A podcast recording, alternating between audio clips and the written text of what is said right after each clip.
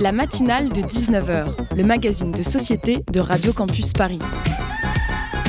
On y parle de sujets sérieux, de sujets moins sérieux, de ce qui se passe en Ile-de-France et de débats pas forcément consensuels. Tous les jours du lundi au jeudi sur le 93.9. Une crise sécheresse sévit dans les Pyrénées-Orientales. Le préfet a lancé l'alerte maximale, tandis que le Conseil d'État demande à nouveau au gouvernement de prendre de nouvelles mesures pour réduire les émissions de gaz à effet de serre. L'exécutif a jusqu'au 31 décembre pour transmettre un bilan d'étape. Entre-temps, Météo France prévoit un été dépassant largement la température de saison. On rappelle que la sécheresse impacte fortement la biodiversité, la baisse des niveaux des eaux et la détérioration de la qualité de l'eau suite à l'échauffement et à la moindre dilution des pollutions. Si le gouvernement nous écoute, et ça m'étonnerait parce qu'on n'est pas un numéro vert, mais tant pis, moi j'ai quand même envie de leur dire qu'ils sont un des meilleurs moyens d'impacter les sociétés les plus polluantes à devenir, devenir neutres en carbone. Alors autant être dans la passe, autant parler de bonnes nouvelles. Et le printemps, ça sonne le début des festivals comme Wheel of Green, Solidays et Pizza Monkey. Si vous partez cet été pour fuir la chaleur de Paris qui peut atteindre jusqu'à 10 degrés de différence entre Paris et sa banlieue, vous pouvez retrouver le festival Culturissimo qui est présent dans toute la France avec des événements pluridisciplinaires. En attendant, profitons de cette chaleur qui est encore supportable.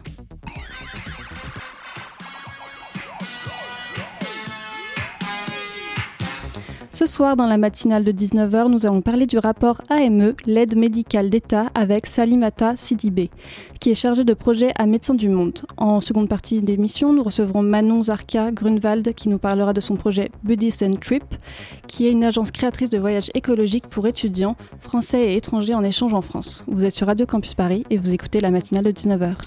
La matinale de 19h sur Radio Campus Paris. Bonjour, j'ai à côté de moi Linda qui va mener cette interview et nous recevons Salimata Sidibé qui est chargée de projet à Médecins du Monde. Bonjour. Bonjour. Euh, nous allons parler de l'AME, l'aide médicale de l'État, qui est un dispositif permettant aux étrangers en situation irrégulière de bénéficier d'un accès aux soins. Et Médecins du Monde alerte sur ce dispositif. Pouvez-vous nous en parler du problème que pose euh, l'aide médicale d'État en ce moment? Euh, alors, euh, donc, on peut pas dire que ce soit un problème en soi. Du coup, l'aide médicale de l'État, en fait, c'est euh, une couverture maladie auquel ont droit donc les personnes en situation irrégulière en France, euh, comme vous l'avez dit. Le problème, c'est plus l'accès à cette couverture maladie et l'accès à ce droit fondamental qui est en fait directement lié au droit à la santé. Donc voilà, c'est un petit peu ce qu'on ce qu'on dénonce dans notre rapport d'enquête. Donc la, la CIMAD, Comet, Domazil, Médecins du Monde et Secours catholiques euh, qui ont participé à l'enquête euh, sur l'aide médi médicale d'État. Donc je le rappelle, comme tu le disais euh, Rosalie, c'est un dispositif qui permet aux personnes étrangères sans droit au séjour et sous conditions de ressources de bénéficier d'une couverture santé. Mais depuis la réforme de 2019, euh, les bénéficiaires sont, euh, seraient confrontés à de nombreux obstacles. Donc ce soir, euh, Salimata Sidibé, vous êtes là pour nous en parler. Donc euh, vous êtes chargé de projet euh, accès aux droits santé à médecins du monde. Le rapport, il est sorti euh, il y a 20 jours. Alors 20 jours après, est-ce qu'il y a des choses déjà qui se sont passées euh, après la publication de ce rapport? Alors, sans surprise, non. Il n'y a, a pas grand-chose qui, s'est passé depuis. Nous, du coup, on a continué nos accompagnements, on a continué à suivre des personnes qui demandent l'aide médicale de l'État dans le 93 et en Ile-de-France. Et malheureusement, les difficultés, peut-être qu'on va évoquer après en détail, sont toujours les mêmes. On a une réponse quand même euh, du directeur général de la euh, de la sécurité sociale, Monsieur Fatome, euh, qui nous propose euh, une réunion prochaine. Par contre, on n'a eu aucune réponse de la directrice générale de la caisse primaire d'assurance maladie du 93, euh, qu'on connaît un peu et qui n'a jusqu'alors même pas accusé réception de ce rapport d'enquête. Justement, on parle du 93. Euh, on peut lire que parmi les mauvais élèves en Ile-de-France, il y a celle de Seine-Saint-Denis, où seule une agence est dédiée à l'accueil des primo-demandeurs. Cela vient complexifier l'accès à l'ouverture santé des personnes pourtant déjà précarisées. Est-ce que c'est un cas isolé ou c'est un phénomène national? Alors, euh, ce qu'on constate, euh, donc euh, Médecins du Monde, en France, euh, on est présent dans 15 délégations. Et donc euh, ça, ça nous permet d'avoir des retours de différentes régions, de différentes villes en France. Et on constate que non, il y a des difficultés vraiment partout qui sont différentes. Mais par contre, on, on, voit réellement que cette dématérialisation, ces rendez-vous obligatoires mis en place depuis, on va dire, la crise Covid, c'est vraiment quelque chose qui est assez généralisé.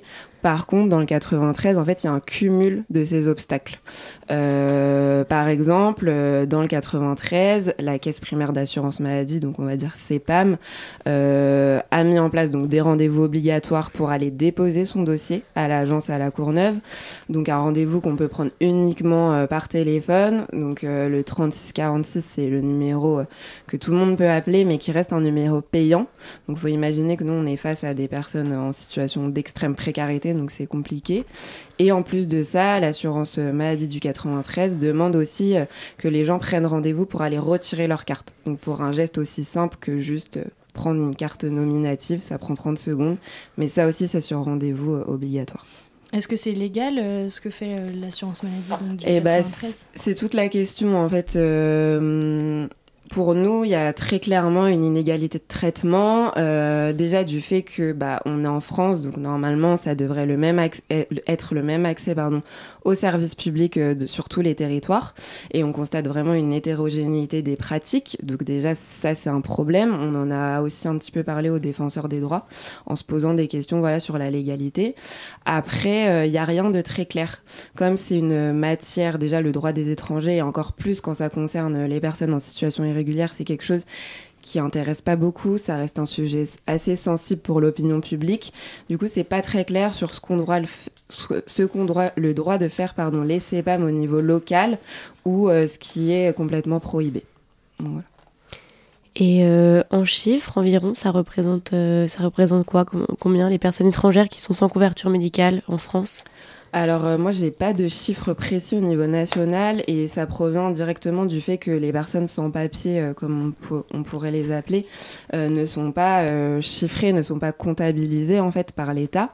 Euh, du coup on n'a pas de chiffres déjà sur le nombre de personnes en situation irrégulière en France. Par contre euh, on a des chiffres qui démontrent qu'en fait il y a environ la moitié des personnes qui pourraient avoir droit à l'aide médicale de l'État qui n'ont pas de droit ouvert effectivement. Donc c'est euh, un taux de non-recours euh, assez dramatique en fait et c'est aussi ce qu'on dénonce dans le rapport en fait c'est que les pratiques de ce genre de CPAM comme le 93 euh, ça vient complètement fragiliser en fait l'accès encore une fois à ce droit fondamental. Et il y a des chiffres aussi qui alimentent ce rapport, notamment avec Mm. l'Observatoire de médecins du monde? Tout à fait.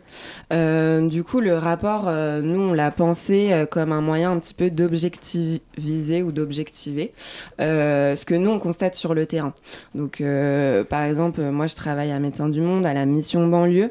Donc, on est environ 7 salariés pour euh, 70 bénévoles. Donc, c'est surtout les bénévoles accueillants sociaux, mais aussi des médecins généralistes qui nous font remonter différentes situations de complexes, on va dire.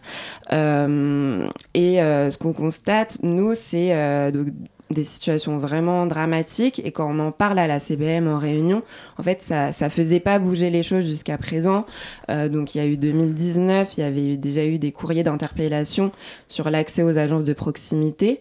Et puis là, euh, depuis la fin du premier confinement, on avait alerté sur euh, ces rendez-vous obligatoires sous prétexte de crise sanitaire et il n'y avait rien qui changeait. Donc on s'est dit on va faire ce rapport pour avoir des chiffres vraiment objectifs Euh, et, euh, et c'est assez alarmant en fait puisque du coup sur toutes les personnes qu'on a interrogées donc euh, devant la CPM du 93 donc environ 260 personnes il y en a plus de 60% du coup qui nous disent avoir des difficultés d'accès aux soins d'accès aux droits du coup et ensuite sur ces 64 personnes, il y en a 7 sur 10 qui très clairement renoncent en fait à avoir accès aux soins.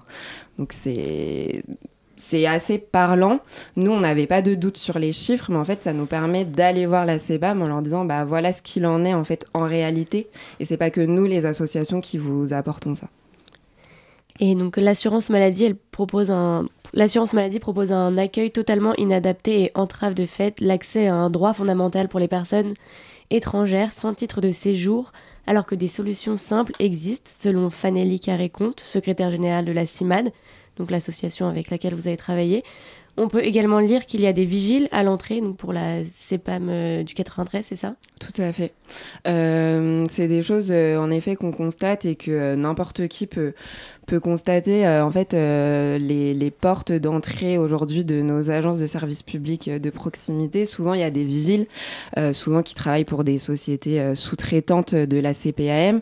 Mais en fait, il faut imaginer vraiment une personne donc étrangère qui parle pas forcément le français, qui est en situation irrégulière. Donc déjà, le face-à-face -face avec l'État, on va dire, c'est déjà quelque chose de compliqué, qui potentiellement a pris rendez-vous il y a trois semaines ou un mois, qui est assez stressé venir déposer son dossier. La première personne à qui elle va parler, c'est donc une personne avec un brassard orange sécurité qui va lui parler en français.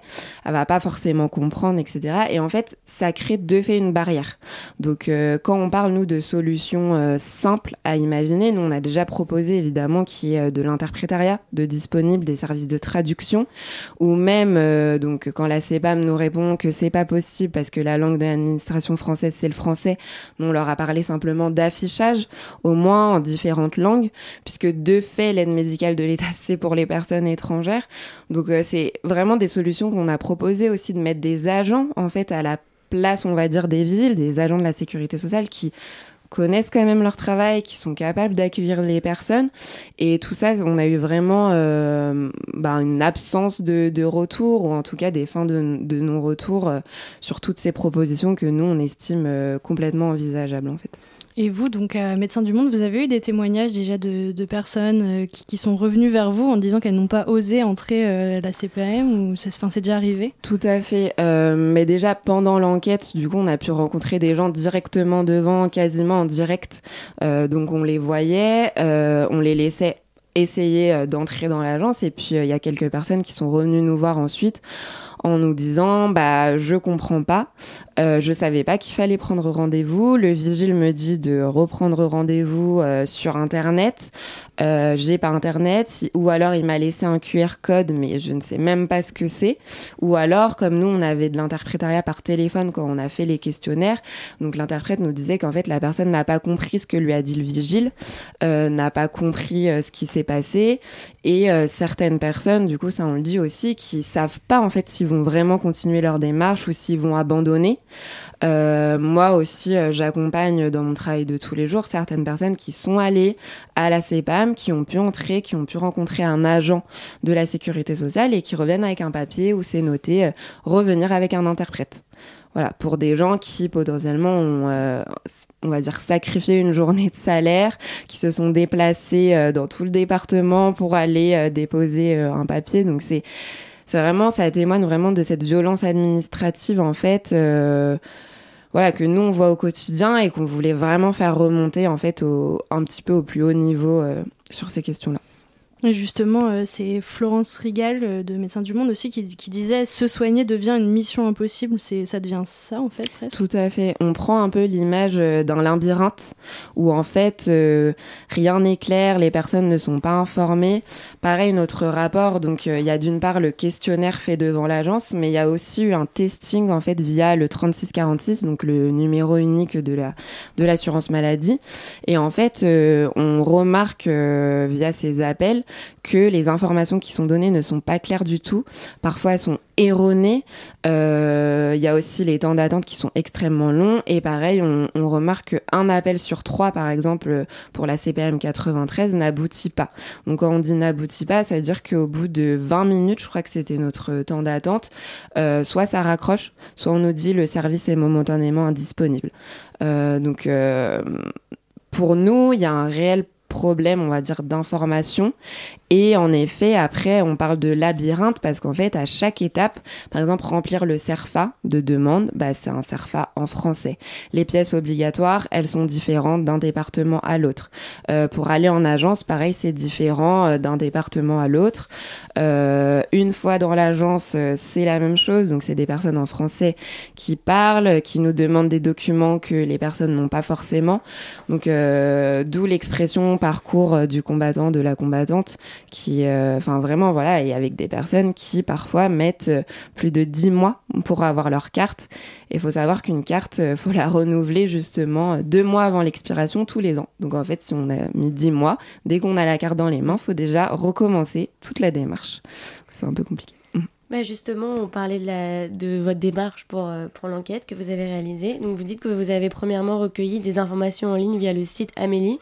Est-ce que vous pouvez nous expliquer donc euh, un peu la démarche de, l'enquête, comment vous avez procédé euh Oui, complètement. Euh, du coup, dans notre idée, nous on a un groupe local qui s'appelle tout bonnement le groupe Plaidoyer Sebam 93. Et ce qui est intéressant dans ce groupe, c'est qu'il il regroupe, regroupe notamment des structures associatives pardon, militantes ou un peu moins, on peut dire, donc certaines associations opératrices d'État, mais aussi en fait dans ce groupe il y a euh, certains services sociaux hospitaliers, certains services sociaux départementaux, communaux, et ça nous a permis en fait de réaliser qu'on avait tous plus ou moins euh, les mêmes obstacles dans l'accompagnement des publics.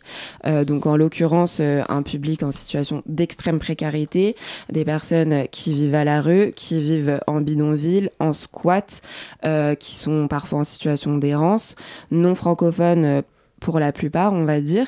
Et on s'est dit, bah, qu'est-ce qu'on peut faire en fait de ces constats communs? Et donc de là est partie cette idée plutôt de s'engager nous en tant que structure associative militante euh, un petit peu plus entendue, on va dire, que, que peut-être d'autres structures et avec une liberté de parole qui était propre à, à, à nous.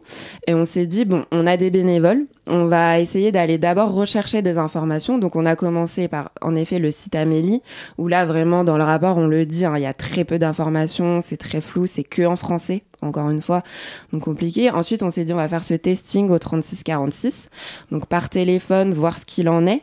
Donc euh, c'est des bénévoles, hein, vraiment euh, de différents profils, avec une grille d'entretien qui avait été préparée à l'avance, qui ont passé euh, donc de nombreux appels auprès des différentes CEPAM départementales.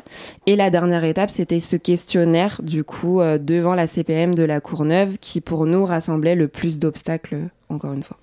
Comment il s'est passé ce questionnaire, du coup? Est-ce que vous pouvez nous expliquer? Oui, bien sûr. Donc, euh, l'idée, euh, c'était d'y aller plusieurs demi-journées. Donc, on a fait ça sur six demi-journées par binôme donc de bénévoles, sans sigle apparent parce que c'est vrai que les associations qu'on a citées euh, sont assez connues quand même dans le milieu, on va dire, euh, en termes de droits des étrangers, droit à la santé. Et euh, les questionnaires étaient totalement anonymes, donc sans aucun risque pour les personnes qu'on interrogeait. On avait la possibilité d'avoir de l'interprétariat par téléphone, mais aussi des interprètes en physique, certains bénévoles aussi qui parlent plusieurs langues. Et c'était un questionnaire très très court, donc pour éviter aux personnes qu'on interrogeait de perdre du temps. L'idée, c'était vraiment de démontrer montrer euh, que le fait qu'il y ait une seule agence dans tout le département, c'était un obstacle énorme. Donc c'est pour ça que nous, aujourd'hui, on demande euh, vraiment la fin de l'agence centralisée. Le fait que les rendez-vous soient obligatoires, euh, pareil, c'était un deuxième obstacle. Et, et aussi un accueil complètement inadapté. Donc on voulait démontrer tout ça par le biais de questions, voilà, en demandant aux gens combien de fois vous avez dû venir pour déposer votre dossier de première demande, est-ce que vous avez dû être accompagné peut-être par une association, euh, est-ce que vous saviez qu'il fallait prendre rendez-vous pour venir chercher votre carte? Et donc les réponses sont euh, assez euh, flagrantes puisque par exemple pour la carte, vraiment, je crois que c'est plus d'une personne sur deux qui savait pas qu'il fallait prendre rendez-vous parce que c'est pas noté simplement sur le courrier d'accord de l'ouverture de droit. Et donc une personne sur deux est venue au moins deux fois en fait à la Courneuve pour récupérer sa carte. Merci Salimata Stibé. On se retrouve après un petit instant pour une pause musicale.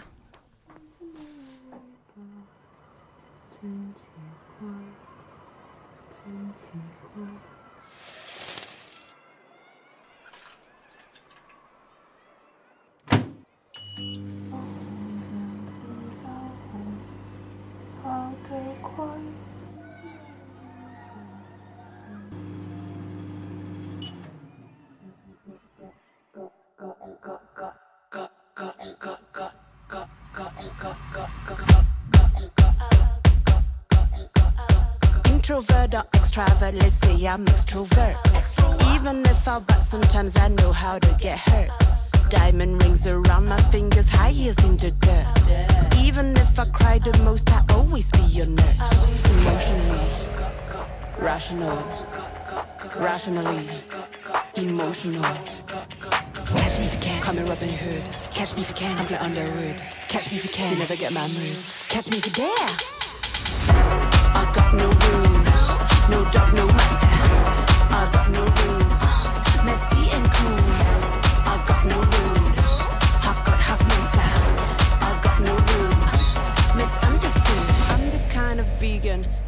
Medium raw. Super feminist, but I get high when I go low. Love quickies, I also come when it goes slow. Kitties, weedies, teddies, what I prefer, I don't know. I'm a tiger in a little bird. I'm a little boy in a mini skirt.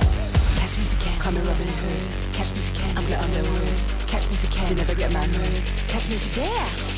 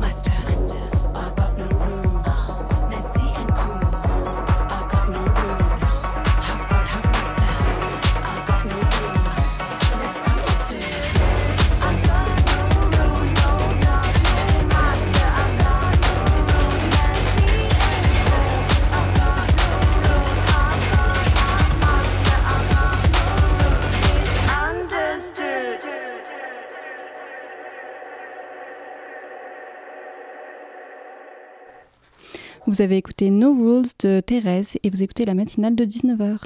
La matinale de 19h sur Radio Campus Paris. Donc, euh, comme nous le disions, vous êtes plusieurs as- associations à travailler, donc la CIMAD, Comed, Domazil, Médecins du Monde, le Secours catholique. Euh, donc, vous êtes plusieurs. Comment, euh, comment euh, ces différentes associations, elles ont été amenées à travailler ensemble autour de, de cette enquête? Euh, bah, C'était assez intéressant. Euh, alors nous, à Médecins du Monde, c'est vrai qu'on a cette culture un peu euh, des coalitions de causes communes, le fait qu'on est plus fort à plusieurs, qu'on sera mieux entendu si on est plusieurs. Et en fait, euh, sur le 93, mais aussi en Ile-de-France, c'est quand même des associations avec lesquelles on a vraiment l'habitude de travailler. On, accueille, on rencontre vraiment les mêmes publics et surtout, on porte le même plaidoyer. Euh, donc il y a déjà d'autres questions pour lesquelles euh, on est en lien. Par exemple, la question, euh, je pourrais prendre l'exemple de la domiciliation administrative, qui est un sujet, encore une fois, un petit peu une niche, mais on travaille énormément avec bah, Dom Asile ou le Secours catholique. La CIMAD, évidemment, sur tout ce qui va être les questions de régularisation, de droit au séjour pour soins, avec le COMED aussi. Du coup, de fait, dans ces associations, il y a tout un tas de bénévoles qui font vivre ces associations, qui portent vraiment euh, les activités. Mais il y a des salariés comme moi qui ont un peu ce rôle justement de coordonner ce type d'action. Donc en fait, on faisait évidemment euh, des réunions très régulières. Euh, après, il y avait cette nécessité un petit peu de, de rassembler les bénévoles autour d'un but commun, de pouvoir leur expliquer aussi la démarche, les, les motiver, on va dire. Mais c'était pas très compliqué parce qu'ils sont déjà souvent à fond. Et puis après, il y avait euh, choisir voilà quel service com va, va porter les choses. Donc là, c'était la CIMA des médecins du monde. Euh, comment on va relayer après sur les réseaux, euh, etc. Mais ça s'est fait, j'allais dire, de façon assez naturelle. C'est vraiment ciblé des salariés, en l'occurrence référents, mais on a aussi été aidé par des bénévoles qui ont des compétences un petit peu en analyse de données ou en communication. Et puis avancer comme ça. Et chaque salarié faisait redescendre les informations en fait aux bénévoles de l'association. Et donc, comment euh, vous vous organisez pour euh, rédiger un tel rapport ou pour aller sur le terrain? Euh, ben, ce qu'on fait, c'est que déjà, on, on fait une sorte de chronogramme euh, où là, on avait vu assez large. Donc nous, cette idée, on l'a euh, depuis euh, plus d'un an, puisque c'est vrai que euh, vraiment, ça commence par... faut vraiment imaginer des remontées d'infor- d'informations quotidiennes où on s'appelle les uns les autres, on se dit oui, j'ai accompagné telle personne l'autre jour, c'est bizarre, ça s'est passé comme ça. Vérifier auprès de collègues ailleurs, bah, je parlais, moi, j'ai, on a également des collègues à Paris, par exemple, pour Médecins du Monde, ou dans dans d'autres régions, euh, le COMED, ils sont présents aussi, par exemple, à Marseille ou, ailleurs. Et puis se dire, bon, il y a quand même quelque chose qui bloque. Qu'est-ce qu'on peut faire là? Nous, on est plusieurs, on a déjà un groupe qui existe, euh, où on avait des réunions tous les deux mois. Et là, on s'est dit, bon, on va faire des réunions plus rapprochés. On va faire une boucle resserrée déjà, et puis euh, on va planifier des dates. On va commencer à se dire, bah en janvier, il faudra qu'on fasse le testing téléphonique. En février, on ira faire le questionnaire. Donc déjà, on pose les dates pour ensuite pouvoir dire aux bénévoles, faudra être, répondre présent à ce moment-là, être avec nous, être dispo. Et puis après, ça s'organise vraiment en se disant, euh, donc un document partagé, ok, on se met euh, à commencer à rédiger le rapport. Euh, ensuite, on va appeler les collègues de la com euh, pour nous aider à rédiger le communiqué de presse. Euh, moi, j'ai beaucoup, beaucoup travaillé avec les collègues euh, également des, des réseaux sociaux puisqu'on a fait une vidéo aussi explicative pour, pour un peu vulgariser ce sujet quand même très complexe. Et ça s'est fait comme ça, en fait. Énormément de réunions, beaucoup, beaucoup de documents partagés et, euh, et d'appels et en fait de débats aussi sur euh, les façons de faire, sur si on, était d'accord avec les mots employés, etc. Mais voilà, ça s'est fait en fait avec cinq ou six salariés euh, qui ont travaillé euh, énormément, on va dire de, de décembre jusque, jusque là, au mois d'avril en fait. Donc euh, vous disiez euh, que vous travaillez donc sur la coordination donc, de ce rapport, mais vous travaillez également sur le terrain, c'est ce que vous Ouais. disiez en amont de, cette fait. interview. En quoi elle consiste vos missions sur le terrain justement? Euh, du coup, moi, j'ai j'ai un petit peu un poste hybride, on va dire. Donc, j'ai à la fois à, on va dire, à porter cette question du plaidoyer euh, purement local. Donc, euh, nous, à la mission banlieue, du coup, on est présent donc à la plaine Saint-Denis. Euh, donc, il y a ce plaidoyer au niveau euh, de Saint-Denis, euh, des communes alentours et du 93. Je travaille directement avec mes collègues euh, qui sont dans le même bureau que moi, qui sont sur les bidonvilles, qui eux font de l'aller vert dans les bidonvilles du 93. Euh, et puis à côté, j'ai un petit peu ce rôle de travailleuse sociale.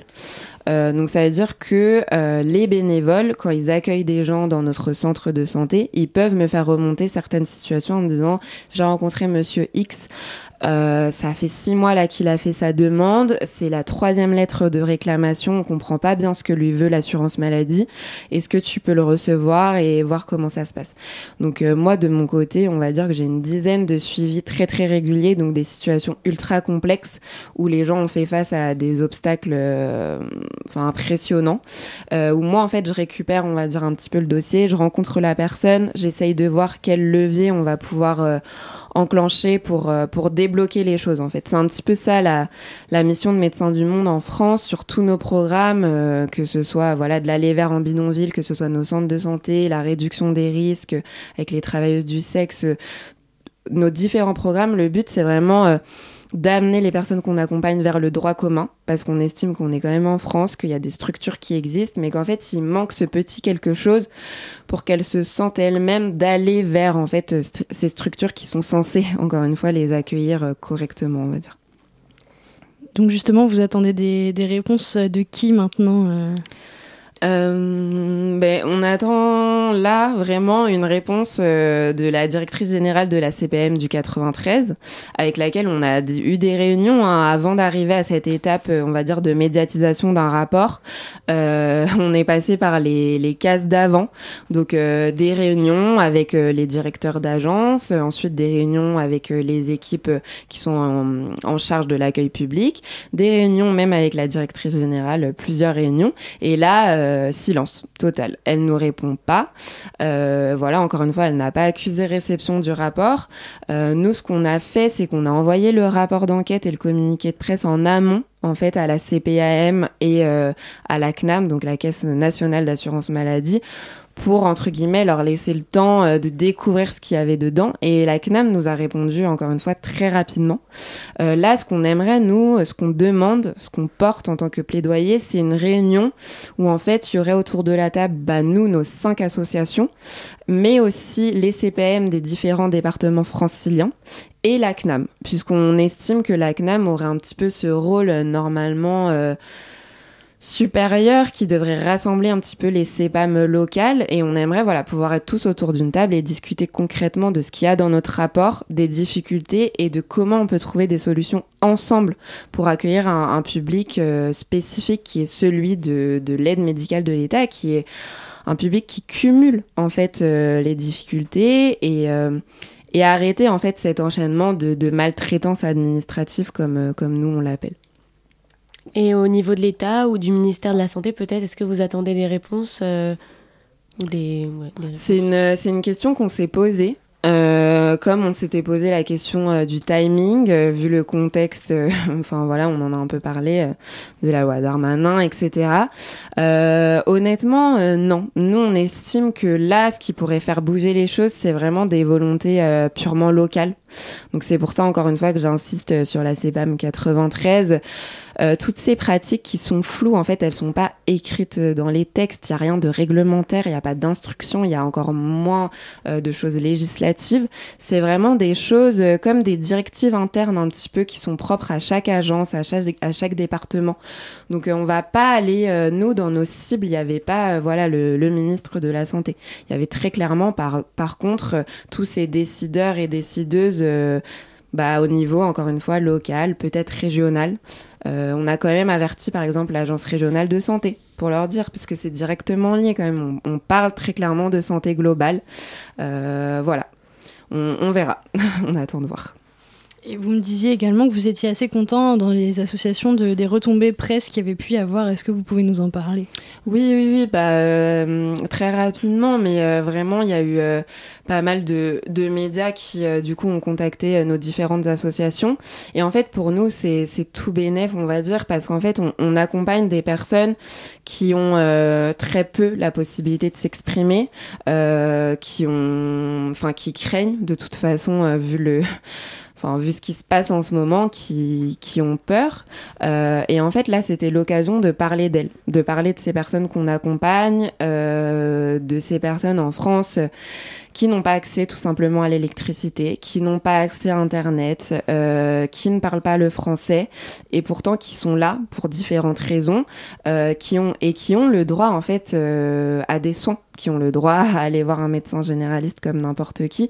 Donc euh, au niveau euh, ouais des, des médias, il y a eu différents articles euh, aussi dans la presse nationale, et juste nous, ça nous permet de parler de ce sujet et euh, et aussi d'amener euh, vraiment cette, cette inégalité de traitement, encore une fois, et avec cette idée aussi que bah, là, ça commence par les pauvres étrangers en situation irrégulière. Ensuite, ce sera les pauvres, ensuite, ce sera... Enfin, ça commence toujours comme ça, en fait. Et cette dématérialisation des services publics, elle commence voilà, par une couche de la population euh, dont personne ne parle, mais on sait après où ça va aller. Ça va être pour nos démarches les plus simples, où ça va devenir de plus en plus compliqué d'avoir accès aux services publics, en fait. Bah, merci beaucoup en tout cas Salimata Sidibé de Médecins du Monde d'être venu nous parler du rapport de l'AME. On se retrouve dans quelques instants pour la deuxième partie d'émission après la pause musicale.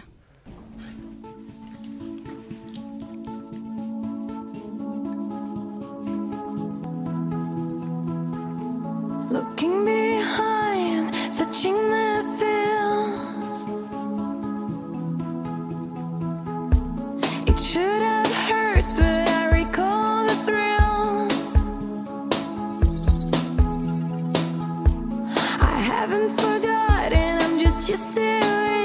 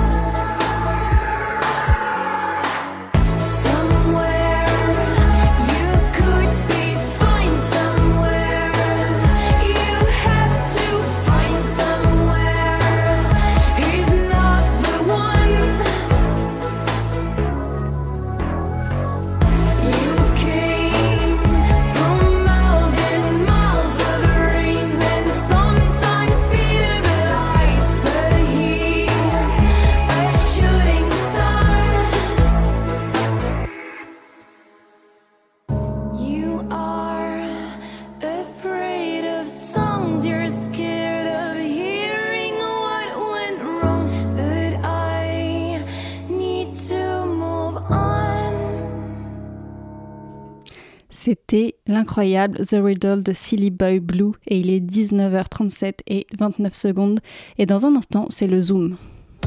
Le Zoom, dans la matinale de 19h.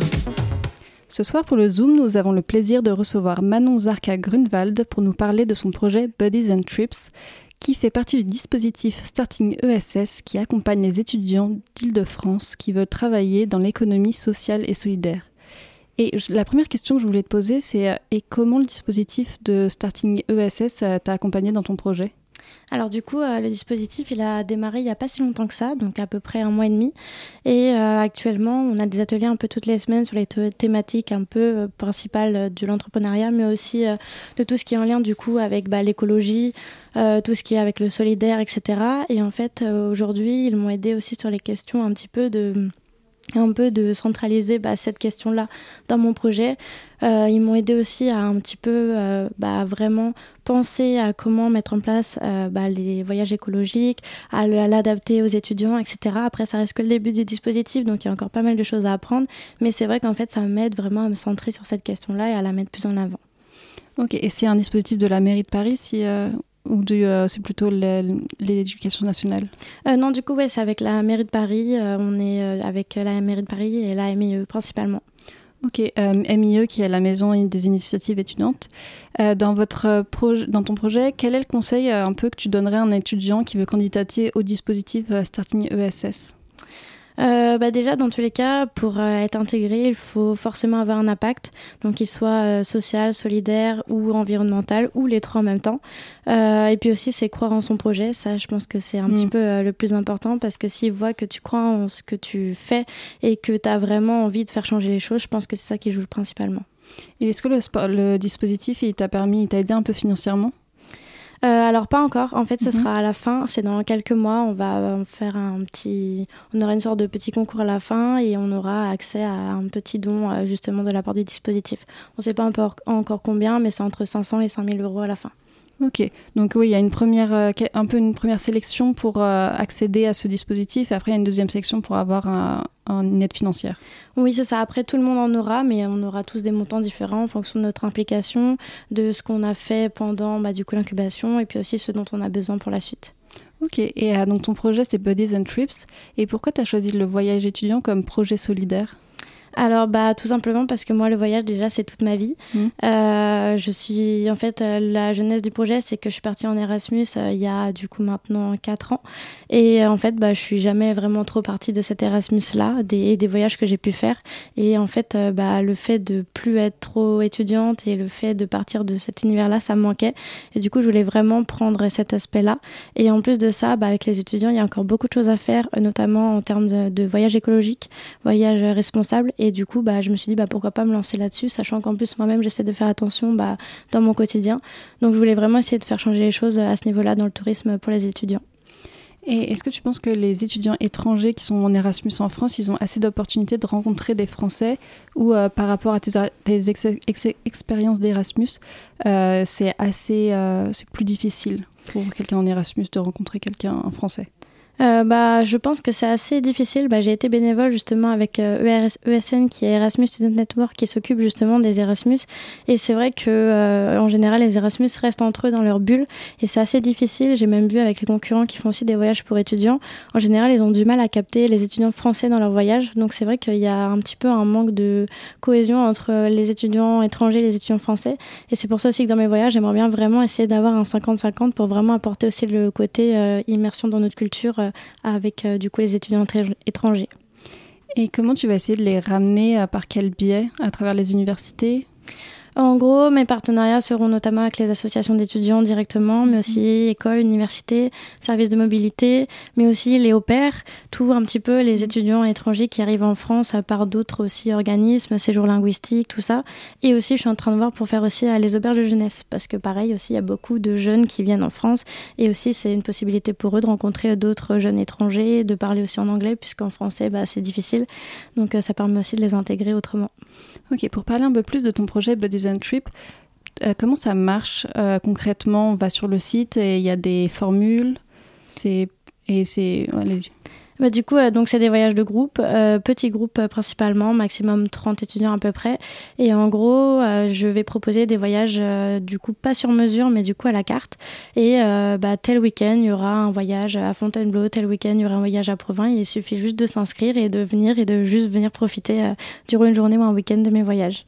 Qu'est-ce qui est mis en place pour que ce soit écologique comme voyage? Alors déjà, bah, les transports, sachant que les transports, c'est vraiment euh, l'élément qui pollue le plus dans les voyages. Du coup, j'essaye de faire attention au maximum là-dessus. Donc pour ça, je vais essayer d'utiliser au maximum les transports en commun, le train, mais aussi faire des voyages à vélo pour étudiants. Aujourd'hui, c'est un secteur qui se développe énormément, le cyclotourisme, mais en fait, il n'y en a pas pour les qui sont adaptés aux étudiants. Et du coup, bah, je me suis dit que je pouvais essayer justement de m'adapter à eux, sachant qu'aujourd'hui aussi, beaucoup d'étudiants partent tout seuls en vélo. Et du coup, je me suis dit que ce serait intéressant bah, de proposer des voyages organisés pour eux. Donc, il y a cet aspect-là, du coup, avec les transports. Il y a aussi l'aspect avec les activités. Donc, le but, déjà, c'est de faire une sensibilisation écologique tout au long des voyages en leur montrant qu'en fait, voyager de manière plus responsable, c'est pas forcément plus cher, c'est pas forcément plus dur si on se donne un minimum les moyens ou qu'on apprend aussi les façons de faire. Et aussi, euh, bah, du coup, proposer des activités avec euh, des associations environnementales, des ateliers zéro déchet, etc. en même temps. Et euh, est-ce que les étudiants ils peuvent avoir une bourse ou une aide de l'État afin de financer une de tes expériences? Alors pour le moment non, je me je me suis pas encore trop posé, la question parce que j'ai pas encore eu le temps. Mais dans tous les cas, mes voyages restent abordables. Le but c'est vraiment d'être accessible à tout le monde et de rendre le voyage responsable accessible aux jeunes. Donc euh, pour le moment, dans tous les cas, les, les prix restent bas. Et est-ce que euh, tu fais des voyages autour des saisons culturelles croisées, qui est une initiative du ministère euh, de la Culture, euh, qui fait avec, toujours en partenariat avec un pays? Donc l'année dernière, c'était le Portugal. L'année prochaine, dès septembre, ce sera la Lituanie. Est-ce qu'il y a des, tu fais des choses comme ça autour de cette thématique-là? Eh ben, je savais pas que ça Ça existait. Donc euh, bah, c'est une bonne piste pour moi en tout cas. euh, Ça Ok. c'est à explorer, oui. Ouais, Est-ce qu'il y a aussi ce- cette euh, volonté de faire découvrir une autre culture? Par exemple, si on va à- en Bretagne, faire découvrir aussi la Bretagne en soi, euh, ou si on va dans le sud, faire découvrir les- la culture intra-française Euh, oui, bah exactement. Ouais, c'est un peu ce que je cherche à faire. Euh, vu que mon but, c'est comme c'est pour les étudiants étrangers, je veux aussi faire vraiment découvrir la culture française en elle-même. Et oui, j'ai pensé vraiment à des activités spécifiques en fonction des régions. Par exemple, bah, aussi de la pétanque vers Marseille avec un petit apéro avec du pastis. Voilà, ça fait vraiment euh, très sud de la France. Il y a la pelote basque au Pays Basque. Enfin, voilà, j'ai essayé aussi de réfléchir à des éléments qui sont sympas pour les étudiants, mais qui aussi permettent de découvrir la France autrement. Et euh, euh, pour vous, euh, est-ce que pour toi, l'État peut mettre quelque chose en, place pour inciter au voyage écologique qu'ils font pas encore aujourd'hui? On sait qu'à Eurovélo, ils mettent en place des pistes, mais qu'est-ce qu'ils peuvent faire de plus? Bah, je dirais euh, davantage euh, faire des prix sur les trains, par exemple. Alors, je sais qu'il y a la carte jeune SNCF, mais quand on voit ce qui est en train de se passer en Allemagne, par exemple, où ils mettent euh, des prix à, je crois, c'est 50 euros l'année ou quelque chose comme ça pour voyager n'importe où euh, en Allemagne, bah, je pense que c'est ça, en fait, qui ferait changer les choses. Moi-même, euh, j'essaye de voyager en train au maximum, mais pourtant, j'y arrive pas toujours parce que ça reste cher. Ouais, et c'est 50 euros pour un mois, je crois, pour, pour tous Ouais, les TER en Allemagne. Euh, et comment tu veux voir euh, ton projet évoluer d'ici dans les années à venir? Bah, actuellement, donc, euh, bah, pour commencer, je vais démarrer autour de l'île de France parce que c'est aussi plus simple logistiquement parlant. Mais mon but, c'est vraiment de m'étaler partout en France. Et si jamais ça marche, bah, pourquoi pas proposer aussi en Europe des voyages. Après, il faut que ça reste écologique, donc il faut aussi des destinations qui vont puisse y aller en train, par exemple. Mais, mais oui, c'est vrai, le but, c'est un peu de s'étendre du coup en Europe au maximum, mais pas au-delà, puisqu'après, un voyage écologique, ça reste difficile. Euh, Et au niveau, est-ce que tu es en lien, en partenariat avec les mairies ou une institution publique? Alors, euh, pour le moment, non, même si d'une certaine manière, avec Starting USS, si, puisque la MIE et ainsi que la ville de Paris, bah, je peux aussi organiser certaines choses avec eux. Et comme on est dans les bureaux de l'Académie du climat, euh, je, je vais pouvoir organiser aussi des événements là-bas. Donc, euh, d'une certaine manière, je suis quand même un petit peu en lien avec eux. Ok. Est-ce que tu peux nous parler des projets que tu proposes aujourd'hui? Euh, oui, bah du coup, euh, bah, Buddies and Trips, ça va démarrer en juin. Euh, je vais proposer mes deux premières journées. Donc le 17 juin, ce sera une journée dans Paris seulement. Et euh, du coup, ce sera la découverte de Paris, mais de manière plus insolite, avec des lieux à découvrir qu'on connaît un peu moins. Mais aussi à la dégustation de pâtisserie française. Donc, et pas n'importe quelle pâtisserie, puisqu'on partira sur du Pierre Hermé, Cyril Lignac, etc. Donc vraiment les bonnes pâtisseries françaises des meilleurs chefs pâtissiers. Et en fait, le but, c'est vraiment de faire un côté dégustation de produits français et ensuite des des découvertes insolites. Et la deuxième date, du coup, ce sera le 24 juin. Alors ça a changé. Maintenant, aujourd'hui, on va proposer Provins. Et ce qui fera la petite différence de ce voyage-là, c'est qu'il y aura un cours de cuisine médiévale. Donc les étudiants seront amenés à cuisiner des pâtisseries médiévales euh, comme avant et puis à déguster tous ensemble. Donc euh, il y aura vraiment cet aspect-là, plus une euh, journée où ils visiteront du coup la ville et ils auront aussi des challenges en équipe pour vraiment créer une sorte de cohésion au sein du groupe et vraiment créer de nouvelles amitiés entre eux. Est-ce que y a- tu vas mettre en place quelque chose pour euh, les étudiants qui apprennent le français mais qui n'ont pas encore toutes les bases? Est-ce qu'il y aurait un linguiste sur place ou la personne qui en tout cas gérera le, le voyage euh, aura plusieurs langues à son actif ou- Alors, euh, Mm. dans tous les cas, dans tous les voyages, il y a toujours un guide qui parlera et anglais et français. Comme ça, ça inclut tout le monde. Euh, même les activités, il y aura toujours un, quelqu'un pour traduire. Euh, la- le cours de cuisine médiévale, par exemple, la personne ne parle pas anglais. Donc, du coup, bah, ce sera moi ou le guide qui sera là ce jour-là qui va du coup traduire en direct. Ok, et ben écoute, euh, merci beaucoup. Euh, merci à, donc à toi, Manon Zarkad Grunewald, d'être venu nous parler de Buddies and Trip, les voyages étudiants et solidaires. Et euh, rendez-vous au 17 juin alors. Et oui, et je vous attends avec plaisir. Oui, et ben écoutez, on va lancer la musique.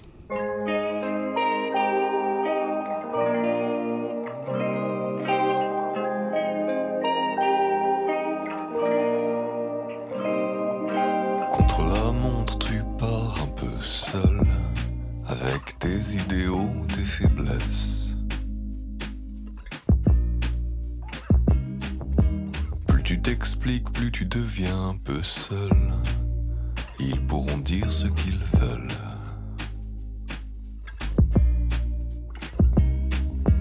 Entre les bombes, tu rassembles un puzzle. Dernier fragment de la pièce.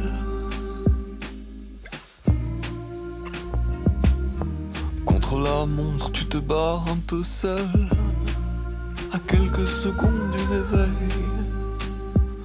Doucement. Attention à l'intervalle entre le marchepied et le rêve.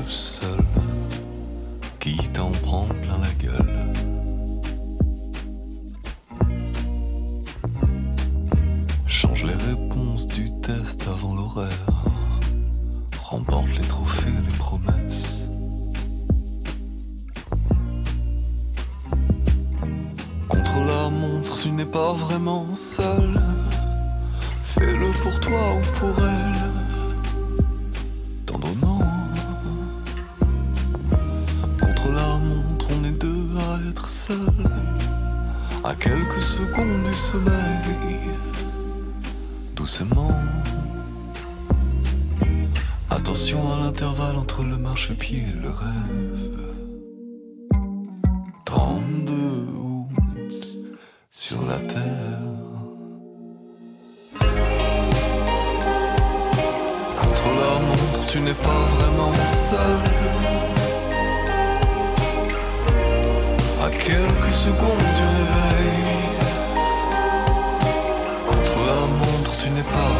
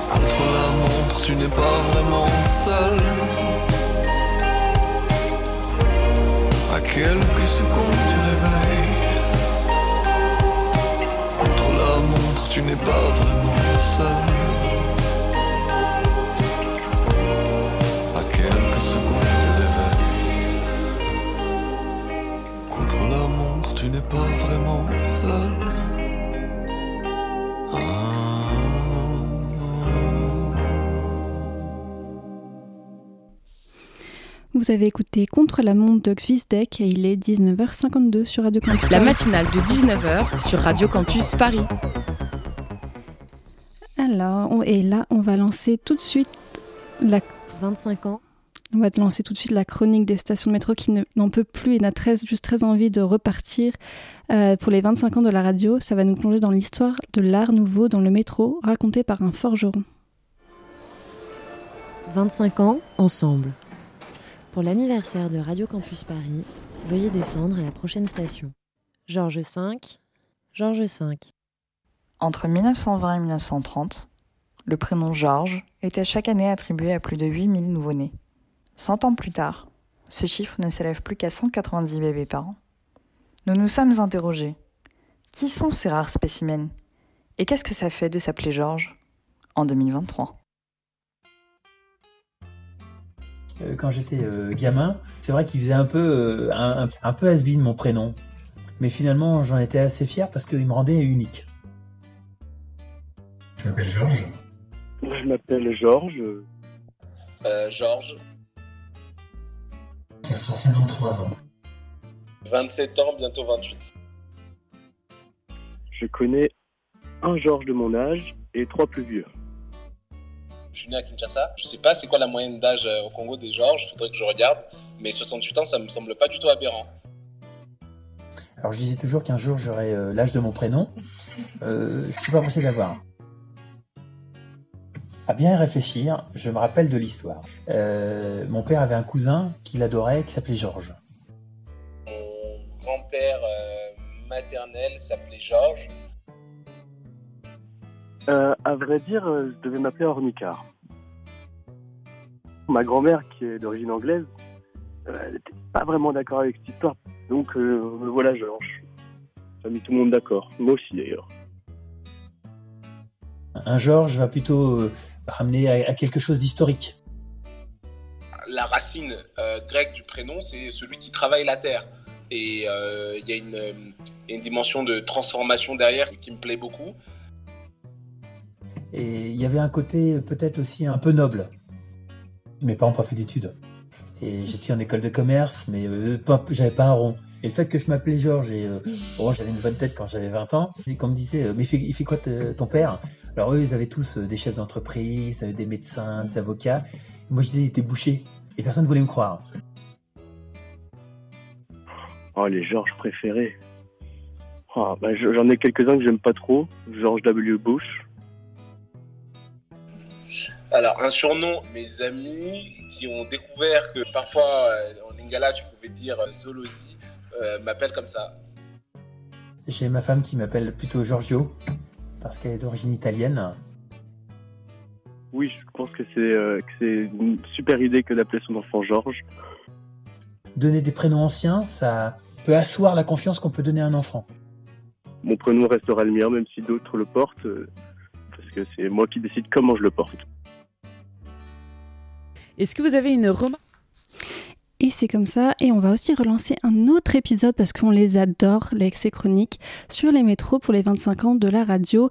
Et cette fois-ci, ça va être Franklin Roosevelt et on va discuter avec un forgeron. 25 ans ensemble. Pour l'anniversaire de Radio Campus Paris, veuillez descendre à la prochaine station.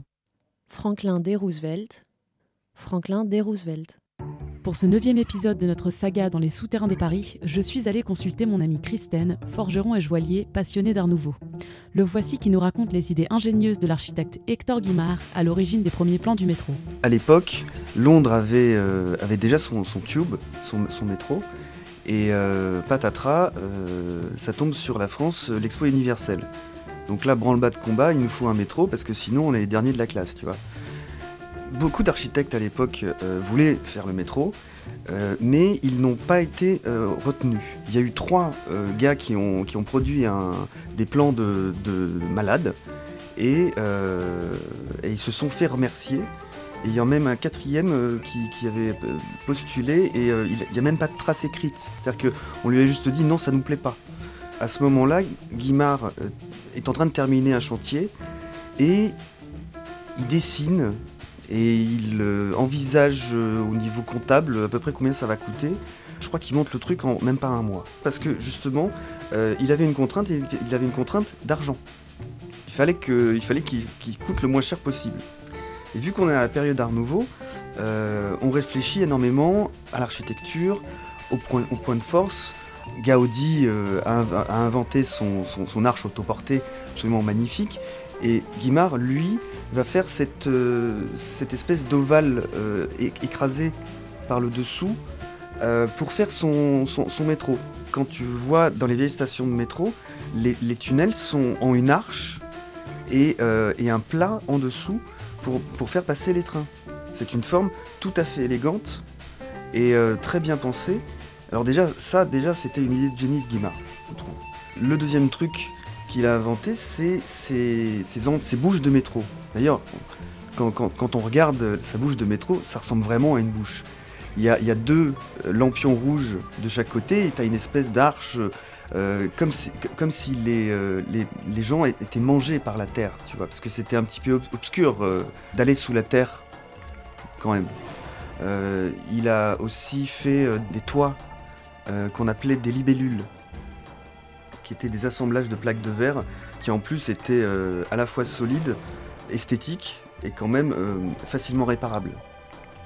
Il y a énormément de choses qui sont, euh, qui, sont sujettes au temps et, déjà de base, il avait déjà intégré ça dans ses plans. Dans ses plaques de, métro, il y a une référence par exemple à la fleur de pavot.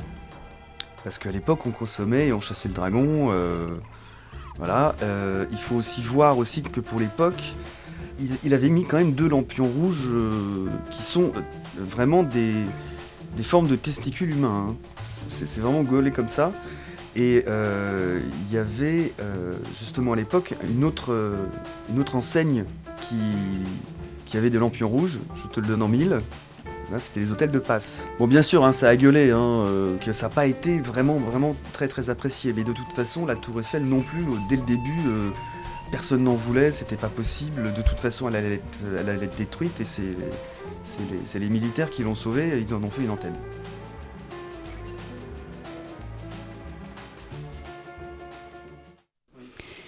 La matinale de 19h est déjà finie. Merci à nos invités à la fine équipe de la matinale. Merci à Linda pour la co-interview. Merci à Gabriel pour la réalisation, à Marie pour la programmation et à Alex pour sa coordination. Ne vous inquiétez pas, vous retrouverez la matinale demain à la même heure. Bonne soirée!